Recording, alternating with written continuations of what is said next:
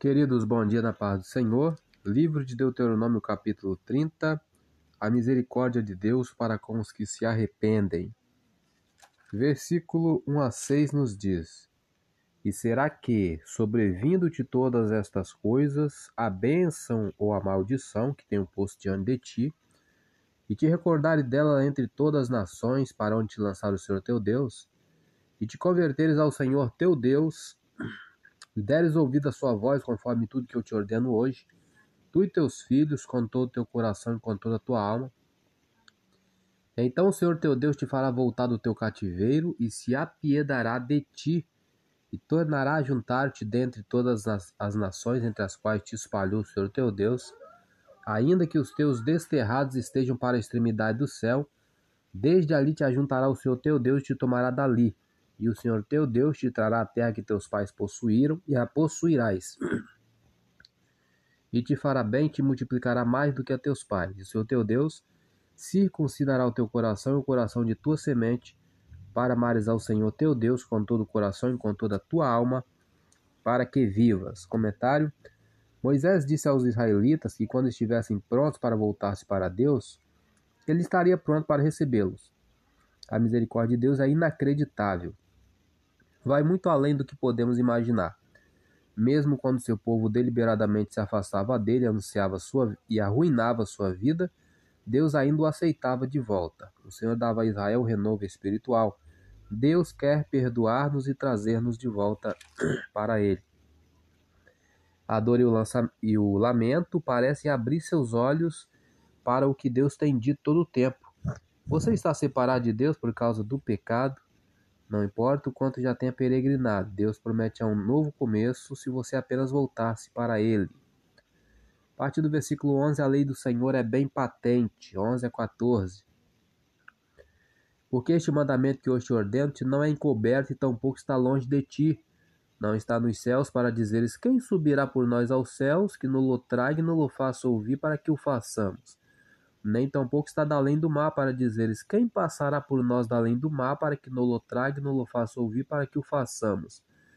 Porque esta palavra está muito perto de ti, na tua boca e no teu coração para a fazeres. Comentário. Deus nos chamou para cumprirmos seus mandamentos. Ele nos lembra que suas leis não estão além de nossa capacidade. Você já disse que obedeceria a Deus caso conhecesse sua vontade? Já reclamou dizendo que para um simples ser humano é difícil obedecer? Estas são desculpas inaceitáveis. As leis de Deus estão na Bíblia, mas são evidentes no mundo que nos cerca. Obedecer a elas é inteligente, sensato e benéfico. A parte mais difícil para na obediência às leis de Deus é tomar a decisão de observá-las. Paulo se referiu a essa passagem lá em Romanos 10, versículos 5 a 8. Versículo 19 20 para terminar. Os céus e a terra tomam hoje por testemunhas contra ti, que te tenho proposto a vida e a morte, a bênção e a maldição. Escolhe, pois, a vida para que vivas tu e a tua semente, amando ao Senhor teu Deus, dando ouvidos à sua voz, te achegando a Ele, pois Ele é a tua vida e a longura dos teus dias, para que fiques na terra que o Senhor jurou a teus pais, a Abraão, a Isaac e a Jacó, que lhes havia de dar. Comentário.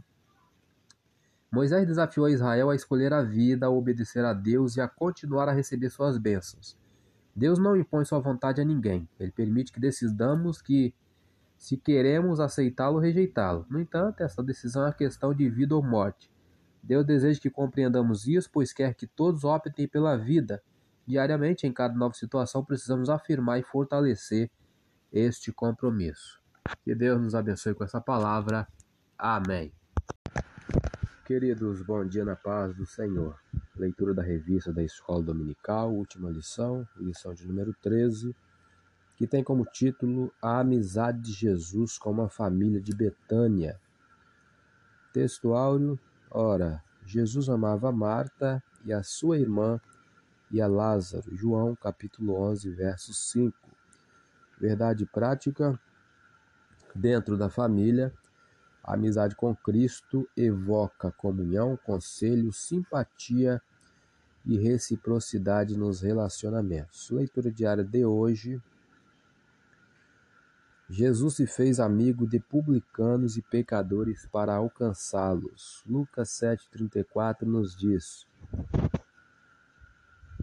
Veio o filho do homem que come e bebe, e dizeis: Eis aí um homem comilão e bebedor de vinho, amigo dos publicanos e dos pecadores. Vamos para a leitura da revista. A palavra-chave dessa lição é amizade. Lemos todo o tópico 1. Iniciando o tópico 2, frutos da amizade com Jesus. O ponto 1, presença real do Filho de Deus. Quando Marta, Maria e Lázaro descobriram em Jesus a resposta para todas as suas indagações, aí vem a resposta da segunda pergunta. Entenderam que essa relação com o Salvador era mais que mera relação social, era a presença real do Filho de Deus dentro de sua casa. Mateus 10, 40. Segunda lição, que Marta, Maria e Lázaro descobriram e entenderam em Jesus. Resposta, acabei de dizer, entenderam que essa relação com o Salvador era mais que mera relação social, era a presença real do Filho de Deus dentro de sua casa. Vamos conferir o livro de Mateus, capítulo 10, verso 40, que nos diz: Quem vos recebe a mim, me recebe. Quem me recebe a mim, recebe aquele que me enviou. Continuando a leitura da revista. Isso significa submeter-se voluntariamente aos seus ensinos e mandamentos, desfrutar um relacionamento especial em família com o Rei dos Reis e Senhor dos Senhores. Vamos ver o que nos diz Apocalipse 19, 16. E na veste na sua coxa tem escrito este nome: Rei dos Reis e Senhor dos Senhores. É, ponto 2: Desenvolvimento espiritual. Temos a resposta à terceira pergunta já no início. Em que converge a amizade de uma família com Jesus? Resposta: A amizade de uma família com Jesus converge em adoração, contrição e quebrantamento espiritual. A resposta da terceira pergunta.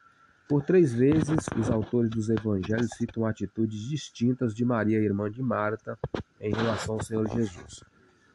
Primeiro, em sua própria casa, quando Jesus visitou a família. Maria sentou-se aos pés de Jesus para ouvi-lo. É, Lucas 10, 39, que está aqui na nossa, leitura bíblica em classe. Ele tinha sua irmã chamada Maria, qual assentando-se também aos pés de Jesus, ouvia a sua palavra. Segundo, na ocasião de tristeza pela morte de seu irmão Lázaro, ela lançou-se aos pés dele e chorou suas tristezas. João 11, 32. Tendo, pois, Maria chegado aonde Jesus estava e vendo-o, lançou-se aos seus pés, dizendo: Senhor, se tu estivesses aqui, meu irmão não teria morrido. E por último, em casa, Maria adorou Jesus, derramando sobre ele um recipiente de unguento de nardo puro, ungindo seus pés e enxugando-os com seus cabelos. João 12, 3 que nos diz: Então Maria, tomando uma libra de unguento de nardo puro de muito preço, ungiu os pés de Jesus enxugou-lhe os pés com seus cabelos, e encheu-se a casa do cheiro do unguento. E por último, é, já falamos, né? Aqui a lição é clara: a família que recebe Jesus em sua casa desenvolve um relacionamento profundamente espiritual com ele. Ainda ao ponto 3, serviço concreto. Se com Maria aprendemos uma espiritualidade profunda, com Marta aprendemos a importância do serviço em família. As preocupações de Marta com os trabalhos do lar indicam a intenção de agradar a Cristo, oferecendo-lhe uma hospitalidade especial. Era um modo de Marta agradá-lo por meio de obras. João 12:2. Fizeram-lhe pois ali uma ceia e Marta servia, e Lázaro era um dos que estavam à mesa com ele. Há os que condenam a atitude mais ativa de Marta com relação a Jesus. É bem verdade que ela foi admoestada pelo Senhor quanto ao serviço desproporcional e a não esquecer do necessário. Lucas 10:40 nos diz: Marta, porém, andava distraída em muito serviço e aproximando-se disse: Senhor, não te importas que minha irmã me deixe servir só? Diz-lhe, pois, que me ajude. Entretanto, também é verdade que ela adequou esse serviço na perspectiva ensinada pelo Senhor Jesus, que lemos em João 12, 2. Quando a família estabelece uma relação de amizade a partir de Jesus, deve-se levar em conta o serviço mútuo para a manutenção do lar. Em Jesus, cada membro da família deve ser ativo nas tarefas domésticas, sem, contudo, esquecer-se do necessário, que é a prioridade espiritual. É, o objetivo do tópico 2, que acabamos de ler, é elencar os frutos da amizade com Jesus. A conclusão disso, a família que cultiva a amizade com Jesus pode colher muitos frutos. Sou Elias Rodrigues, essa foi mais uma leitura da revista da Escola Dominical. Compartilhe esse áudio com seu grupo de amigos, que Deus nos abençoe. Amém. Queridos, bom dia na paz do Senhor. Palavra de Deus para o nosso dia de hoje, livro de Deuteronômio, capítulo 31. Aqui começa a falar sobre a mudança de liderança, os últimos dias de Moisés. Vai deste capítulo, que é o 31, até o último capítulo, que é o 34 de Deuteronômio. Ao perceber que sua morte se aproximava, Moisés comissionou Josué, registrou as leis de forma permanente e ensinou um hino especial aos israelitas. É, na verdade, Moisés preparava o povo para a sua partida. Da mesma forma, não devemos permitir que as pessoas se tornem tão dependentes de nós para crescer espiritualmente. Devemos ajudá-las a tornarem-se dependentes de Deus. Moisés nomeia Josué seu sucessor. É, a partir do versículo 9, a lei deve ser lida ao povo de sete em sete anos. E Moisés escreveu esta lei e a deu aos sacerdotes, filhos de Levi, que levavam a arca do concerto do Senhor, e a todos os anciãos de Israel. E deu-lhes ordem Moisés, dizendo: Ao fim de cada sete anos, no tempo determinado do ano da remissão, na festa dos tabernáculos, quando todo Israel vier a comparecer perante o Senhor teu Deus, no lugar que ele escolher, lerás esta lei diante de todo Israel aos seus ouvidos. Ajunta ao povo, homens e mulheres e meninos, e os teus estrangeiros que estão dentro das tuas portas, para que ouçam e aprendam e temam ao Senhor vosso Deus, e tenham cuidado de fazer todas as palavras desta lei e que seus filhos que a não souberem ouçam e aprendam a temer ao Senhor vosso Deus todos os dias que viverdes sobre a terra que ides passando o Jordão para possuí-la. Comentário desses versículos. As leis deveriam ser lidas para toda a assembleia a fim de que todos, até as crianças, pudessem ouvi-la. A cada sete anos, toda a nação deveria reunir-se e ouvir a leitura da lei pelo sacerdote. Não havia livros, bíblias ou jornais para divulgar a palavra de Deus. As pessoas tinham de acreditar no que ouviam e confiar em sua memória. A memorização era uma parte importante da adoração, pois se todos conhecessem a lei, a palavra lhes ocuparia o coração e a mente. Para os israelitas, o ensino da palavra de Deus tinha início na infância. Ensinar nossos filhos os novos convertidos deve ser uma de nossas prioridades. Nossos melhores professores e recursos devem ser usados para mostrar aos novos cristãos como seguir a Deus em todas as situações da vida. A partir do versículo 14, Deus dá a Josué o encargo do povo. Vamos ler a partir do versículo 19 até o 21. Agora, pois, escrevei-vos este cântico e ensinai-o aos filhos de Israel Ponde-o na sua boca para que este cântico me seja por testemunha contra os filhos de Israel, porque os meterei na terra que jurei a seus pais, a qual mana leite e mel. Comerão e se fartarão e se engordarão. Então se tornarão outros deuses e os engordarão. Então se tornarão outros deuses e os servirão. E me irritarão e anularão meu conserto.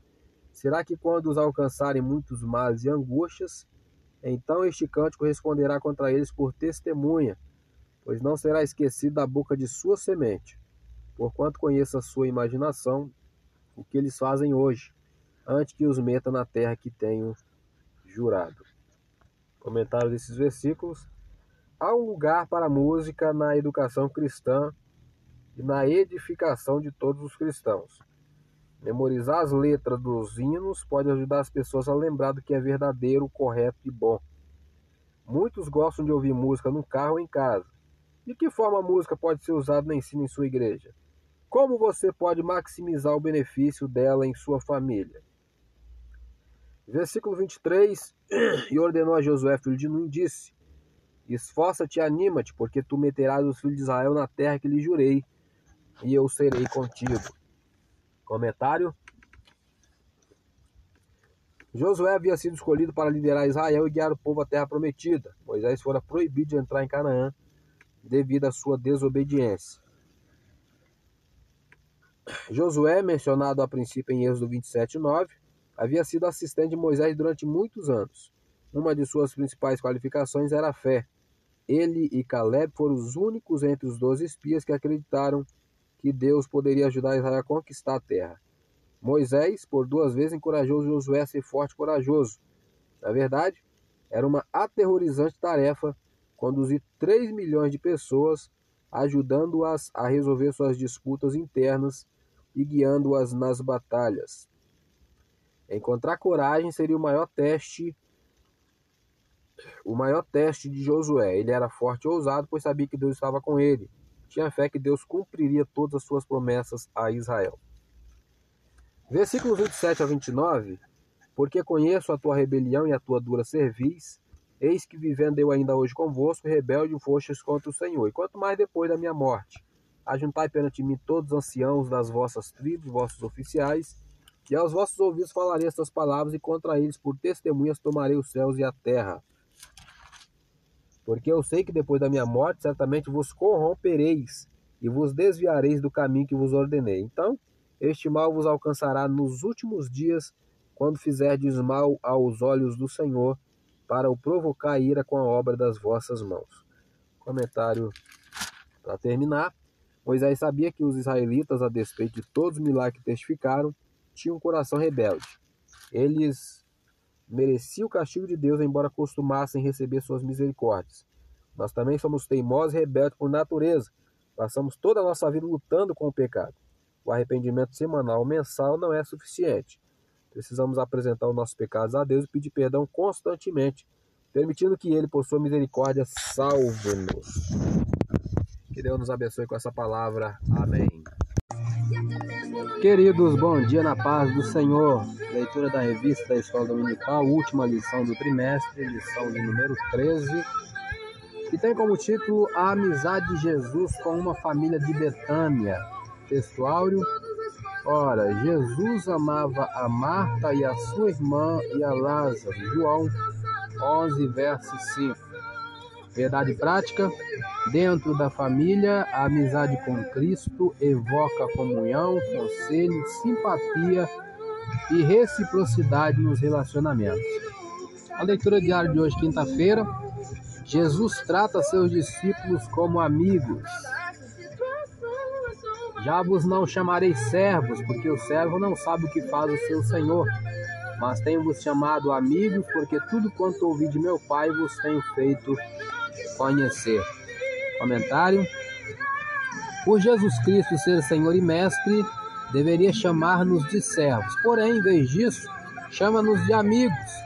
Quão confortável e tranquilizador é ser escolhido como amigo de Cristo.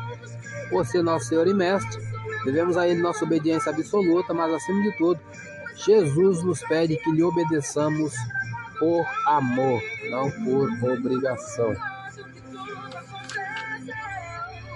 É, a palavra-chave dessa lição é amizade. Paramos aqui. Auxílio Vida Cristã, serviço e devoção a Deus. Você está tão ocupado fazendo algo para Jesus que deixa de passar momentos de comunhão com Ele? Não deixe que seu serviço se transforme em algo que visa seu próprio interesse. Jesus não culpou Marta por estar preocupada com as tarefas domésticas. Ele só pediu que ela estabelecesse corretamente as prioridades. É possível um serviço perder a essência, tornando-se um mero trabalho cheio de tarefas, totalmente desprovido da devoção a Deus. O comentário foi retirado da nossa Bíblia, que lemos para os queridos, né? Bíblia de aplicação pessoal, Rio de Janeiro, CPAD 1995, nas páginas 1374 e 1375. O tópico 3, lições que aprendemos com a amizade de Jesus. Ponto 1, uma história de amor. A história da amizade de Jesus com essa família nos leva a conhecer uma história de amor. Marta, Maria e Lázaro eram fiéis discípulos de Jesus. Ambos os irmãos criam em tudo que o mestre ensinava e por isso o reverenciavam de maneira honrosa e hospitaleira. Eles amavam Jesus e eram amados por ele. Aí aqui temos a resposta da terceira pergunta, da quarta pergunta. À luz da história de amizade e amor com a família de Betânia, o que aprendemos sobre o amor em nossa família? Resposta: aqui aprendemos que o amor é o sentimento que deve nortear a relação da família cristã. Resposta da quarta pergunta. No lar em que se estabeleceu a amizade com Jesus, não deve faltar o amor de Deus. Vamos conferir algumas referências. Primeira referência é João, capítulo 11, versículo 5, está na nossa leitura bíblica em classe. Ora, Jesus amava Marta e a sua irmã e a Lázaro. E também primeira epístola de João, capítulo 3, verso 18. Meus filhinhos, não amemos de palavra nem de língua, mas por obra e em verdade. Voltando para a revista. O ponto 2. Compreender o outro. Vimos que Marta e Maria tinham perfis distintos. Uma agia mais com o coração e outra mais com as mãos. Uma tinha uma emoção mais intensa, falava de maneira mais direta e franca. A outra mais sossegada, tranquila, contemplativa e silenciosa. Entretanto, ambas recebiam Jesus com alegria e honra. Em nossa família também é assim. Na mesma casa habitam pessoas com personalidades diferentes uma das outras. É preciso ter a disposição para conhecer, compreender e administrar de maneira sábia e respeitosa a personalidade de cada membro da família. Talvez seja o maior desafio do amor em casa. Rapidinho para nós conferirmos 1 Coríntios 13, verso 4 a 7. A caridade é sofredora, é benigna. O amor não é invejoso. Caridade não trata com leviandade, não se soberbece, não se porta com indecência, não busca os seus interesses, não se irrita, não suspeita mal, não folga com a injustiça, mas folga com a verdade. Tudo sofre, tudo crê, tudo espera, tudo suporta. Essa foi a nossa referência. É, sou Elis Rodrigues. Essa foi mais uma leitura da revista Escola Dominical. Compartilhe esse áudio com seu grupo de amigos. Que Deus nos abençoe. Amém. Queridos, bom dia na paz do Senhor. Leitura da revista Escola Dominical, lição de número 13, última lição, tem como título A amizade de Jesus com uma família de Betânia. Texto áureo. Ora, Jesus amava Marta e a sua irmã e a Lázaro. João 11, verso 5. Verdade prática. Dentro da família, a amizade com Cristo evoca comunhão, conselho, simpatia e reciprocidade nos relacionamentos. Leitura diária de hoje, sexta-feira. Jesus trata Lázaro como amigo. João capítulo 11, verso 11, nos diz: Assim falou e depois disse-lhes: Lázaro, o nosso amigo, dorme, mas vou despertá-lo do sono. A palavra-chave dessa lição é amizade. Paramos aqui no tópico 3, lições que aprendemos com a amizade de Jesus. O ponto 1, uma história de amor. Ponto 2, compreender o outro. Vamos ler a partir do ponto 3.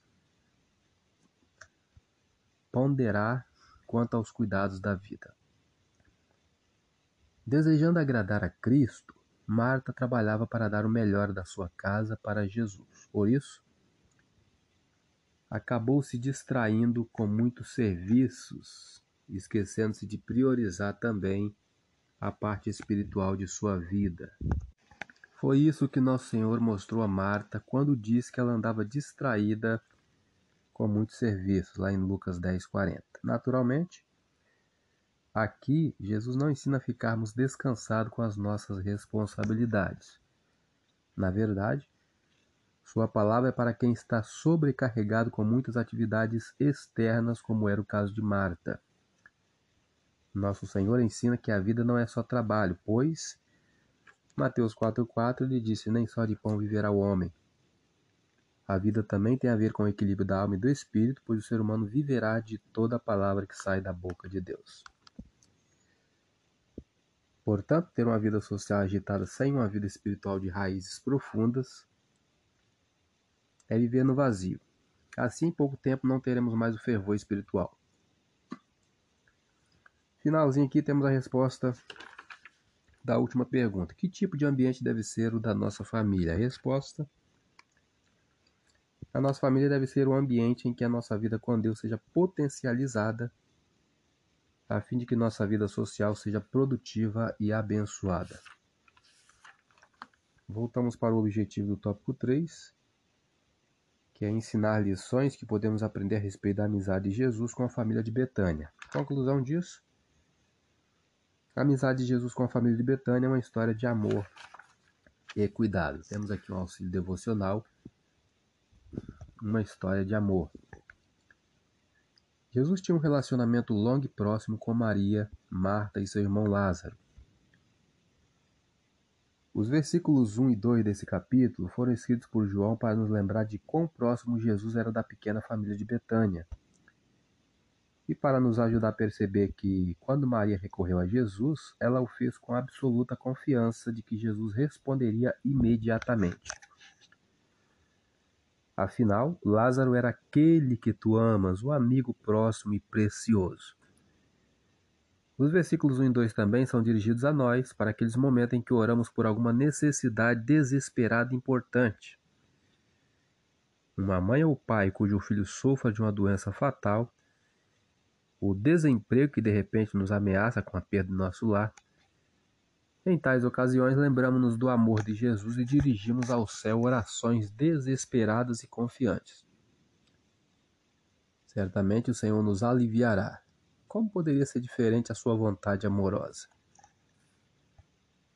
Esse comentário foi retirado do comentário devocional da Bíblia, do autor Lawrence Richards, Rio de Janeiro, CPAD 2013, página 688. Conclusão da lição. A nossa amizade com Jesus implica ter comunhão com Ele em todo o tempo de nossas vidas. Ele é o amigo sem igual que nos conforta quando precisamos, consola quando choramos. A família que cultiva a amizade com Jesus vive na dimensão do amor. Procura compreender os outros membros da família e pondera os cuidados dessa vida. A família cristã com Jesus tem o privilégio de desfrutar de sua presença real no cotidiano. Portanto, não podemos viver sem a amizade do Senhor Jesus. Sou Elias Rodrigues. Terminamos mais uma leitura da revista, mais uma lição. Compartilhe esse áudio com seu grupo de amigos. Que Deus nos abençoe. Amém.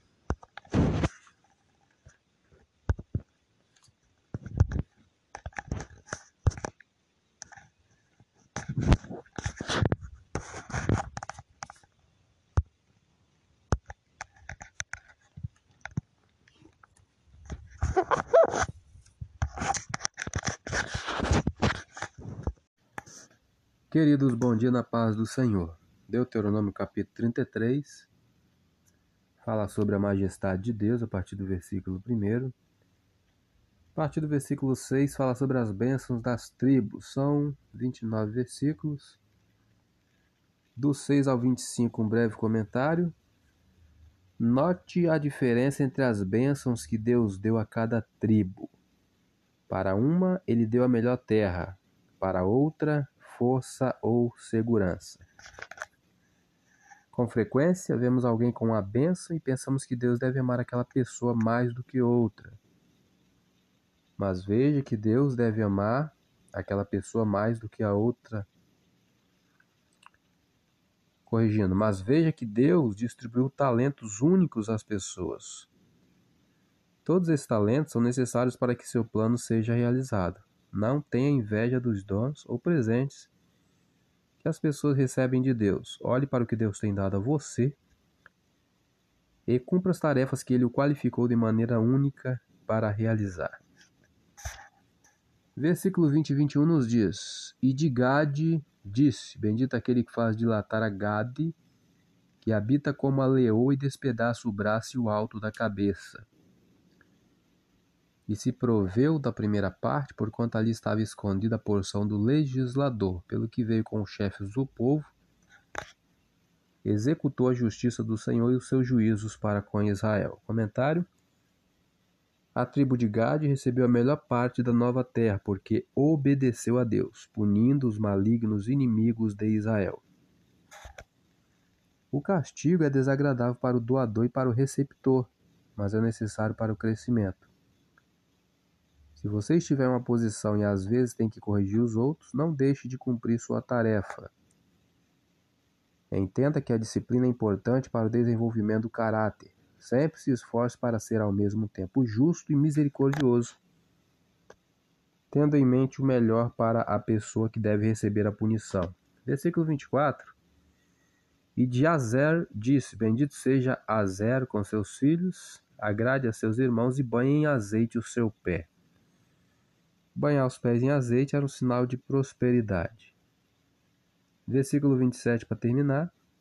O Deus eterno te seja por habitação e por baixo de ti estejam os braços eternos. E ele lance o inimigo de diante de ti e diga: Destrói-o.